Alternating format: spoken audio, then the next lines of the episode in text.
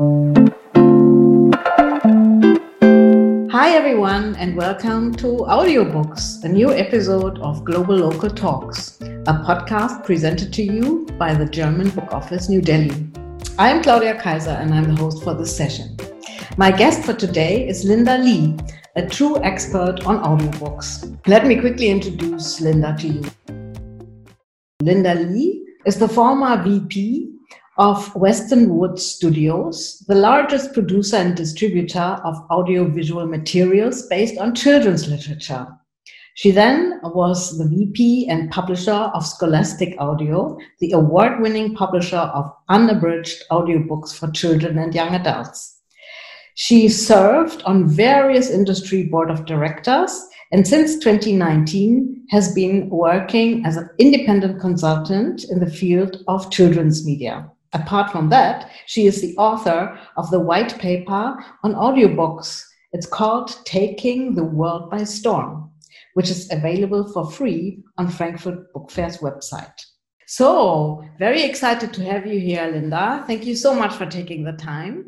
Oh, and thanks for having me. I think it's a really, really interesting subject, and your white paper is very, very thought through and lots of information. I really enjoyed reading it, so I can recommend it to any everyone here. Um, but let's talk a little bit about it and uh, the audiobooks altogether. So, my first question would be what piqued your interest in audiobooks and to write this white paper? So, actually, the paper was commissioned by the Frankfurt Book Fair uh, in conjunction with the company uh, Zebralution, which is a digital media distribution company that specializes in audio. And they have an incredible analytics tool that enables them to gather listening metrics, of course, their large international base of audio listeners. Last year, they presented some of these listening metrics at the Frankfurt Audio Summit, and it was so well received, they decided to do it again, but then they suggested uh, to, for a white paper to be commissioned to be more completely frame their findings. And tell me your own relationship or your own interest in audiobooks. When did that start? How did that happen? Yeah, well, I've actually been in audio publishing for 30 years, over 30 years. Uh, when I was first at Weston Woods Studios, we always did audios of the books that we adapted. We did read alongs for children. Um, and then when I joined Scholastic, as you know, we said uh, I became the head of Scholastic mm-hmm. Audio as well. I also served on the board of directors for the Audio Publishers Association, which is a great association that all the major audio pub- major and smaller audio publishers in the U.S. belong to. So I served on that board for six years and um, was president for five years. So I've been involved in mm. audio a long time.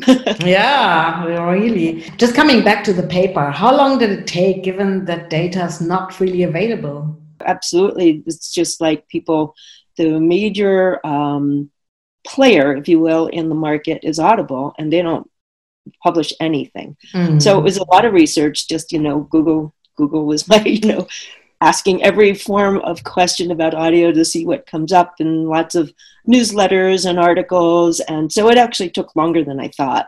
Probably a good solid three weeks mm. to research write it. You know, and it's also hard because the measuring metrics are not consistent mm. from country to country or you know so it was just trying to find things that were comparing apples to apples and oranges to oranges.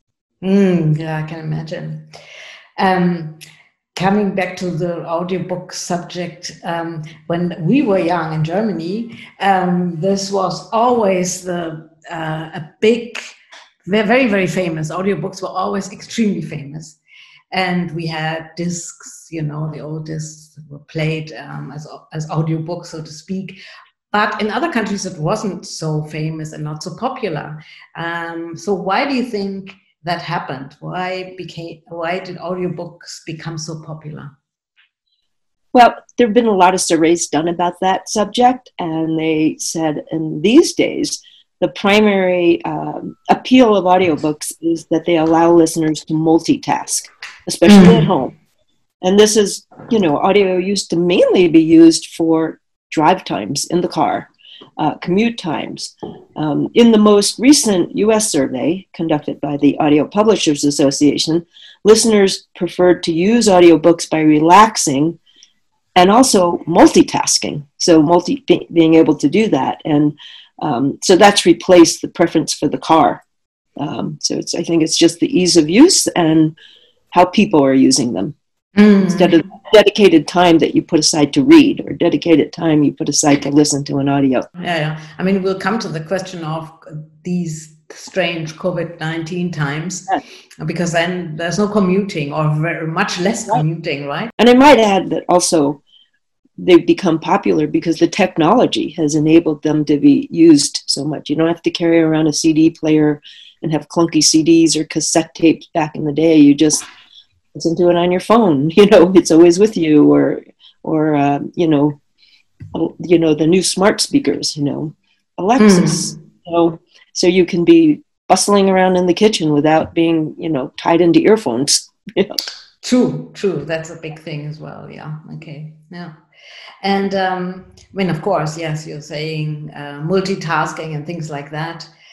And would you say that uh, takes away the charm of reading a book? So, not really, because many listeners say that uh, re- re- voices and inflections of the narrator actually do more to bring the book alive and have really proven to help comprehension. So, for example, if you were reading uh, the sentence, Wherefore art thou Romeo, and listening to being read, as opposed to listening to and listening to be it read, that the reader actually knows that it's more about the name Romeo rather than where are you.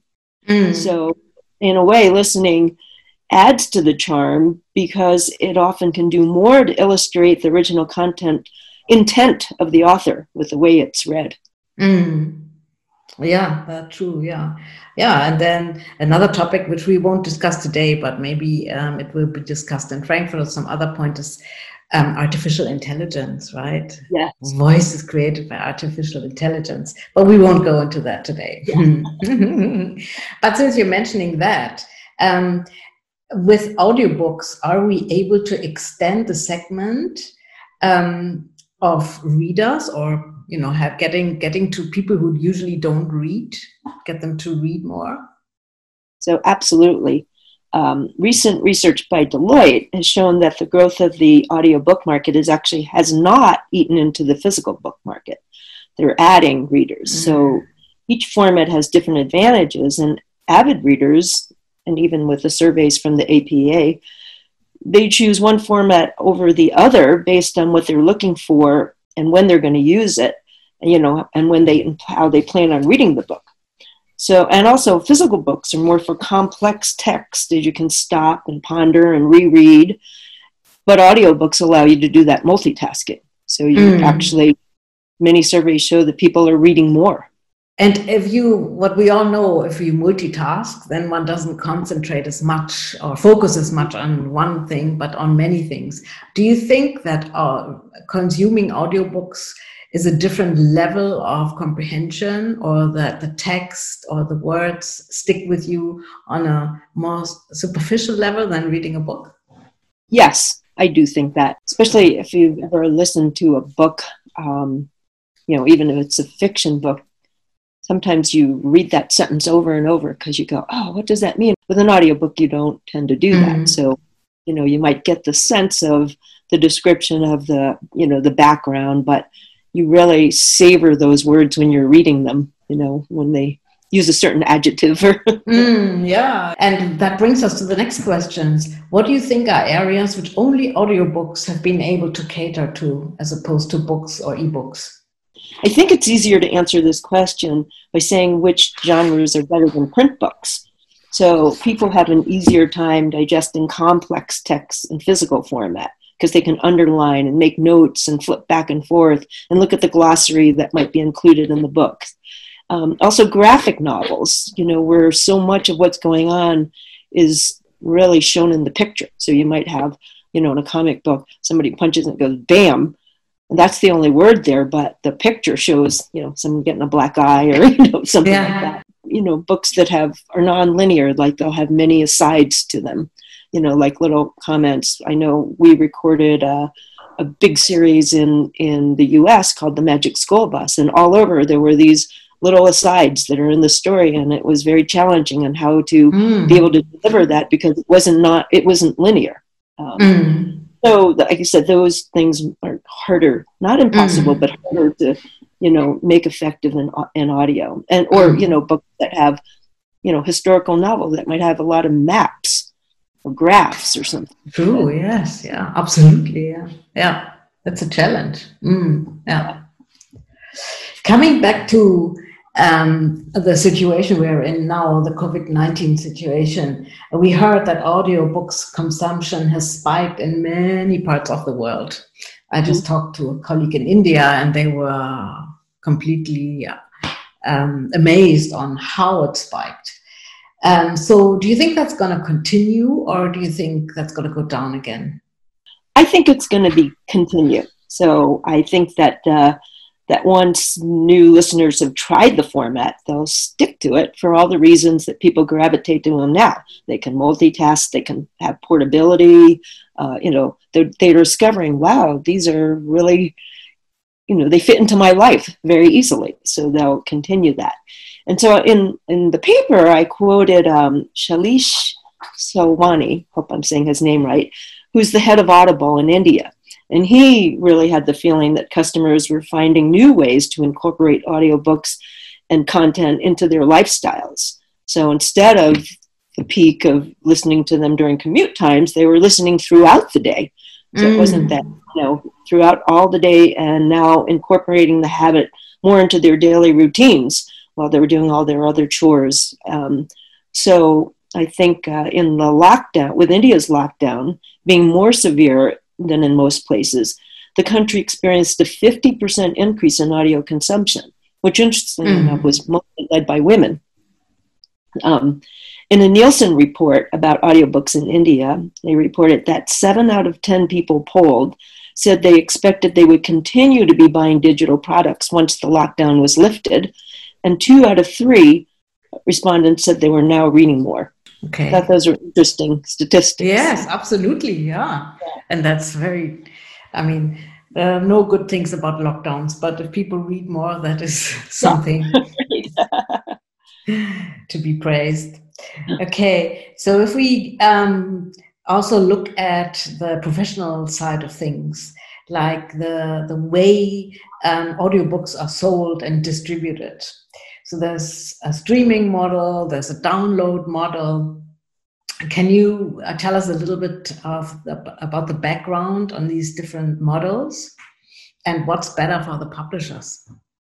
Well, that's a, a loaded question because um, there is a huge shift in the mo- in the market.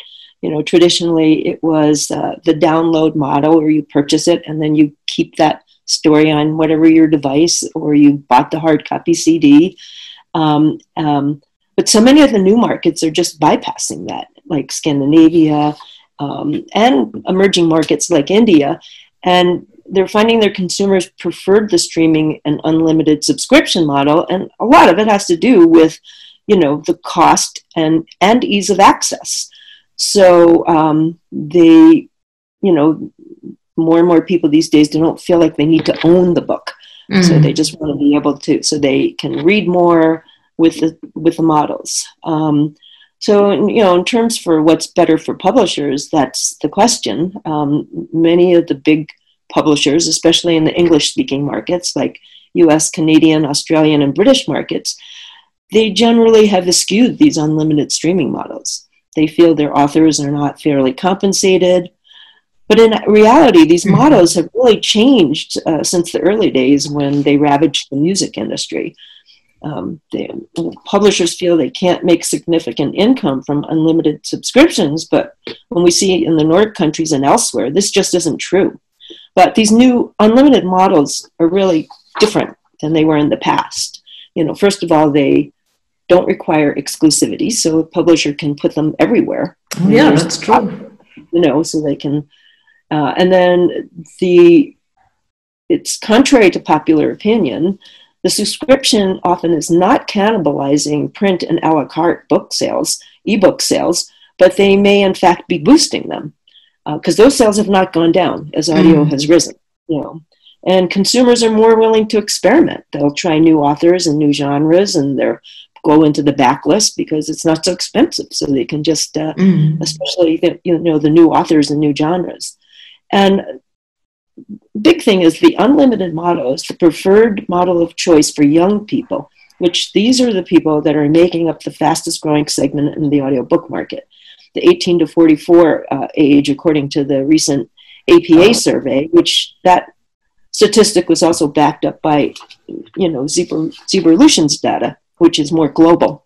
Um, and so, and Audible has started unlimited stream, streaming now. Yes. Yeah, beginning in Spain, but they expect India is going to be next to follow. And most of the content being offered are Amazon originals, as they probably haven't yet convinced the big publishers to sign on. So there's a big seismic shift. It's exciting and really interesting. A lot to learn from, I think, for other yeah. industries as well on how to distribute and things. Okay, you're just uh, referring to the fact that um, the biggest growth uh, for audiobooks is with the younger population. So if we're talking about children's audiobooks, and obviously that is one of your, um, you know, uh, ways of expertise, even more than just audiobooks. Listening is a crucial pre-reading skill to be developed in a young age. Do you think the rise in audiobooks will reform educational structures? I definitely think they're going to be used more and more than back in the day, you know, in the beginning when I was working in there. Uh, for many, for a long time, uh, teachers and educators would say that using audiobooks was cheating. Um, but now there's been so much research that, you know, says this isn't certainly isn't true. And there's lots of benefits, like they introduce students to books above their reading level, um, allowing struggling students to access on grade level texts, models good and fluent reading, teaches critical active listening, and then, you know, with the voice inflections that you get in audio, highlights humor, excitement, adventure in books. The words might fall flatter, you know, but you listen to the audio.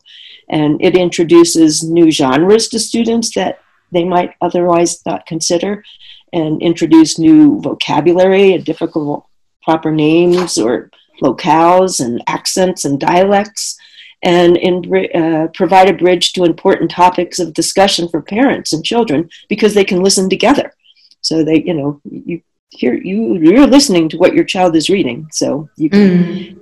Uh, support reading comprehension particularly for below level readers still struggling with phonics you know and i remember years ago trying to find research supporting these benefits to help me market my audios to kids, and it just wasn't out there. So mm-hmm. a, a, good friend of mine who was working at Random House actually had to commission a study to get the point across.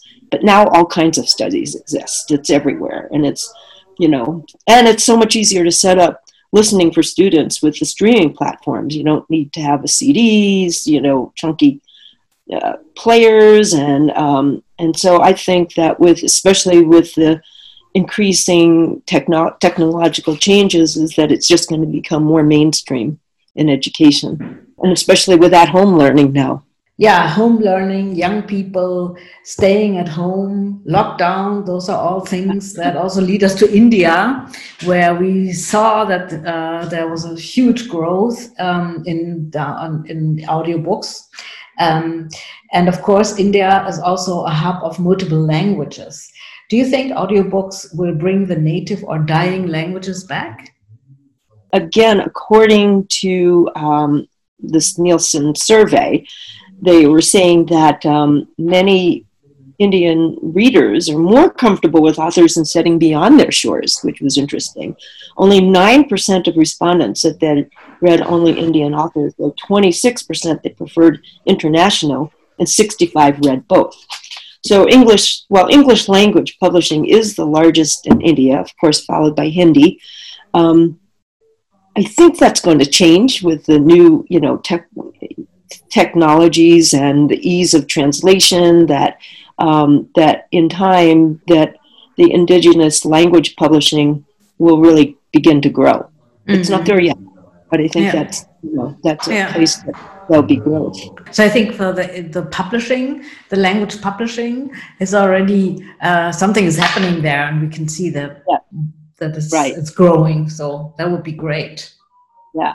Yeah. Next frontier. yes, absolutely. yeah. What are your recommendations for traditional publishers? Oh, well.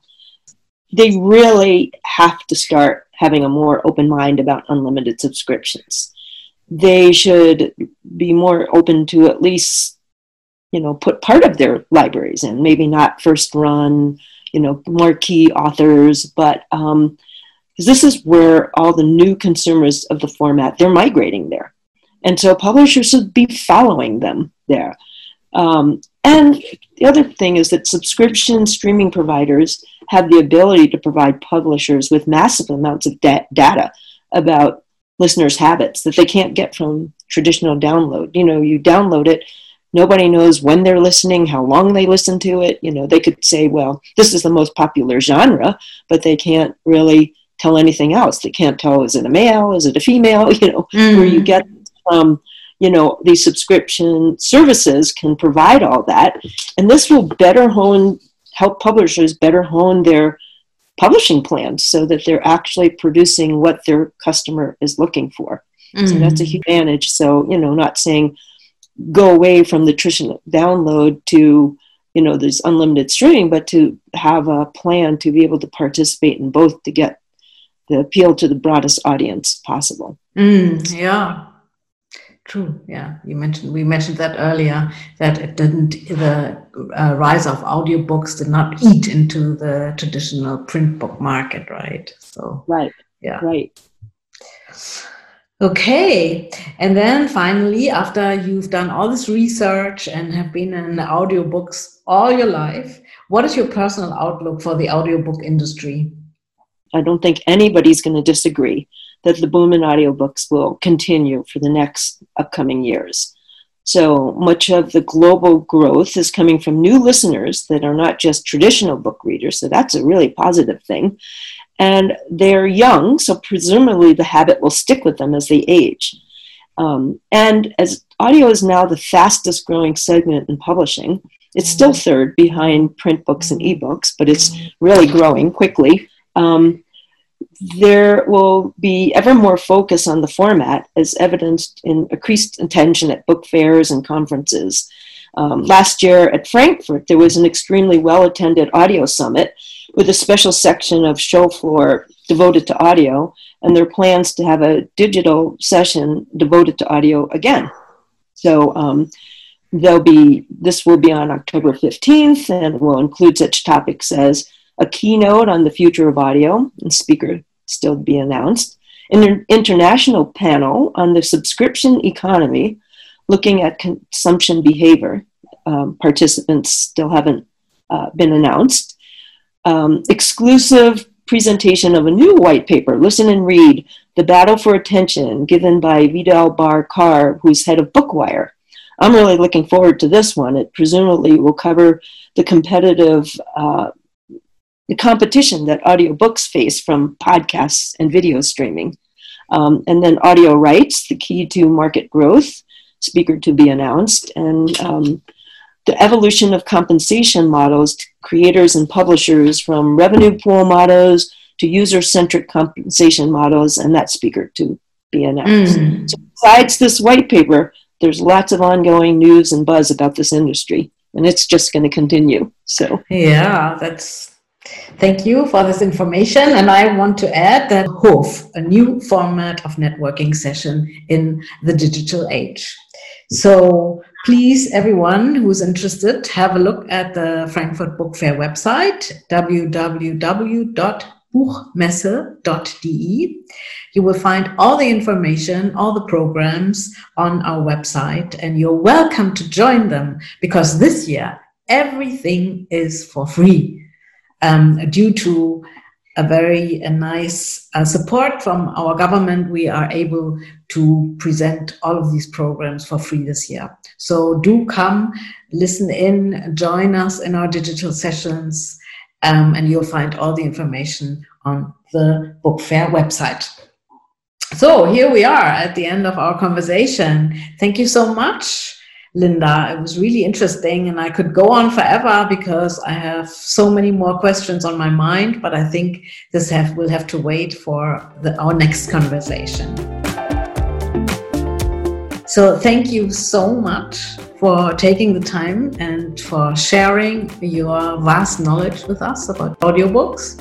Great, and thank you for having me. You're very welcome. And to all of you out there, thank you so much for your interest. Hear from you again at our next Globalocal Talks. This is Claudia signing off.